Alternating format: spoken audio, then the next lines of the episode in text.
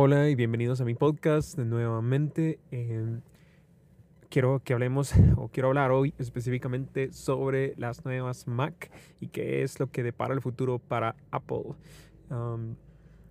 si no vieron en las últimas semanas, eh, todos los TechTubers han estado revisando los nuevos Mac con sus procesadores, el M1 Pro y el M1 Max. Em, hay una teoría que tengo por ahí con respecto a esos dos procesadores nuevos. Eh, pero comencemos hablando de que Apple prácticamente lo que hizo fue agarrar el computadora que tenían, la MacBook Pro del 2015, que fue la última de hecho que yo compré. Y después eh, de eso ellos arruinaron todas las MacBook Pro al ponerle una pantalla táctil encima del teclado. Eso jamás le hubiera permitido en mi en mi forma de pensar, eso jamás le hubiera permitido Steve Jobs. Em, no es, como decirlo, estéticamente o visualmente placentero ver, ver esa pantalla y además de que se llenaba de grasa y no todas las aplicaciones funcionaban correctamente con él. Em, bueno, por dicha lo quitaron. Em, habían puesto, o bueno, más bien dicho, habían quitado el lector de tarjetas SD, algo que nunca entendí realmente por qué lo hicieron, ya que el, cuando uno utiliza una MacBook Pro, usualmente la idea es que uno la utilice para tomar fotografías o para trabajo en general. Eh, entonces uno tiende a grabar las, fotos en tarjetas SD, inclusive audio en tarjetas SD. Este micrófono que estoy usando tiene para tarjetas SD.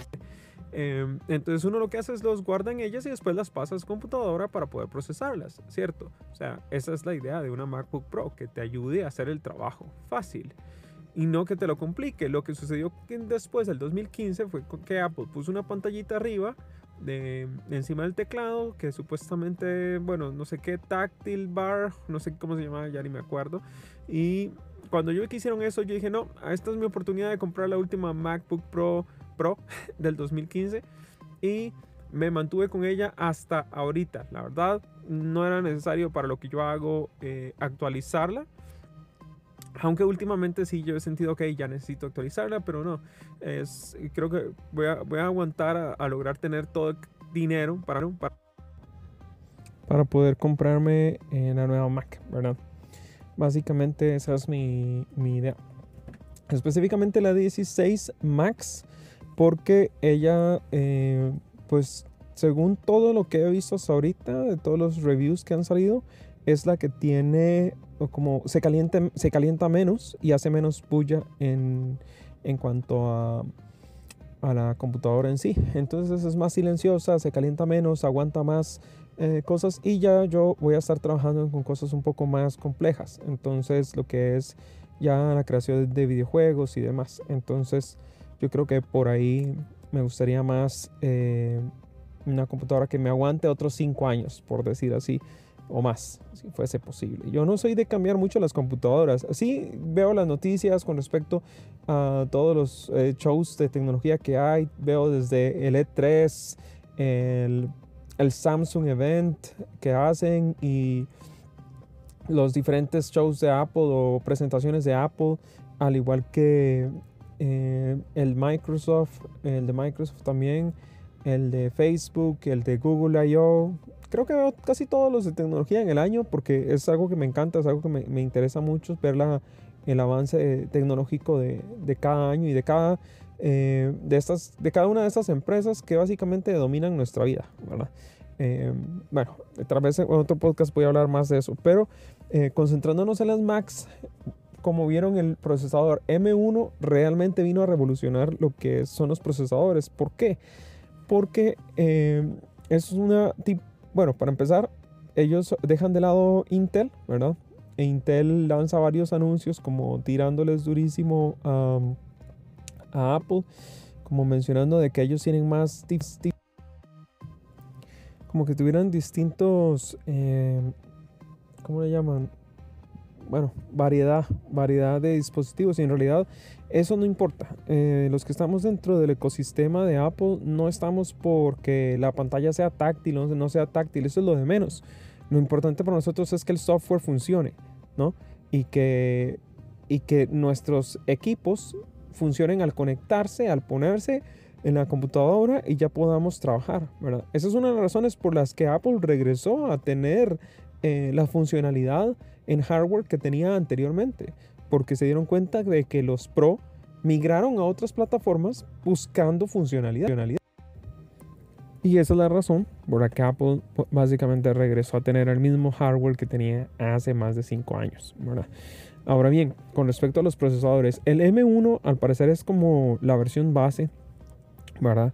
Y luego viene el M1 Pro, que es como una versión ya para que aguante lo que es programar, hacer aplicaciones, em, editar algunos videos y, así. Y el Pro Max, Max es como ya los que desean eh, hacer objetos en 3D, CGI, VR, AR, ¿verdad? Que ya es, requiere otro nivel de procesamiento, ¿verdad?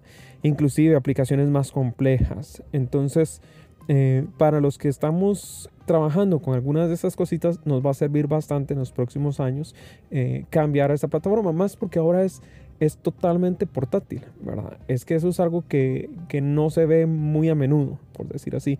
Intel, Intel ha tomado tiempo a acomodarse, por decir así, al mercado de los procesadores. AMD ha tenido la ventaja con sus procesadores durante ya bastante tiempo eso se puede ver claramente en las métricas que uno hace en la computadora, ni con las tarjetas de video más potentes Intel ha logrado llegarle al mismo nivel que AMD ha tenido. Y entonces, eh, pareciera que Intel está trabajando en algo que, va a cambiar eso, pero ah, definitivamente Apple se adelantó a todo mundo y lanzó esto. Bueno, em, la versión de 14 pulgadas se ve interesante. Eh, la verdad es muy buena, es muy recomendable, es súper portátil y todo.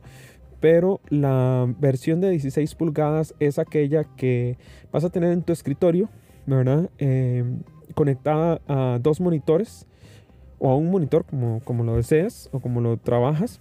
Y cuando salgas de la casa te la puedes llevar con todo tu trabajo. Es que esa es, esa es la diferencia, ¿verdad? Eh, el poder usarla como un, como un computador de escritorio, ¿verdad? Pero un computador de escritorio profesional.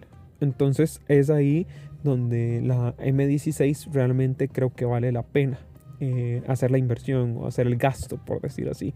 Eh, ahora bien, em, yo tengo la teoría, y eso es algo que quería hablar, de que el Apple va a hacer lo mismo con los iPhone. Ya tiene, ya tiene el iPhone normal, digamos, eh, entre comillas, M1, ¿verdad? El iPhone Pro, ¿verdad? Dígase M1 Pro. Y estoy creyendo, o creo yo, que ellos estarían pensando en los próximos años en lanzar un iPhone Pro Max o iPhone Max, como lo habían hecho anteriormente, cuando no existía el Pro, de hecho. Eh, entonces tendrían tres categorías de iPhones, tres categorías de Macs con diferentes procesadores eh, a esos niveles, al igual que iPad. Porque el iPad, si ustedes se, ponen a pensar, ya usa el procesador M1, es decir, ya usa un procesador de computadora, ¿verdad? El iPad Pro. Entonces, si hacemos el análisis de cómo Apple debería de manejar sus productos, eh, debería de tener esas tres categorías. El base M1, Pro, ¿verdad? Y Max en las diferentes categorías de sus dispositivos, el iPhone y el iPad y el MacBook, ¿verdad?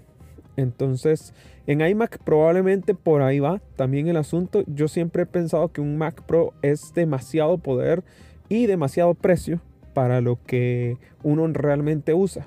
Entonces, eh, para, disminuir, digamos, la cantidad de horas que tarda un video en, editarse o, no sé, en la cantidad de horas que tarde uno en compilar una aplicación o así, eh, sí, sí, digamos, uno lo ve como, ok, me, deduje dos minutos, tres minutos en, en, compilación, pero ya a niveles de Mac Pro, ya es como yo siento es un poco innecesario con, lo que uno trabaja usualmente. Tal vez hay personas que sí tienen niveles de cargas de trabajo mucho más altas, en donde tienen diferentes, no sé, están trabajando After Effects de fondo mientras, eh, mientras están tratando de crear una escena en 3D, ¿verdad? De una película y todo se está compilando al mismo tiempo. Entonces, bueno, Tal vez ahí si necesitas ese nivel de poder o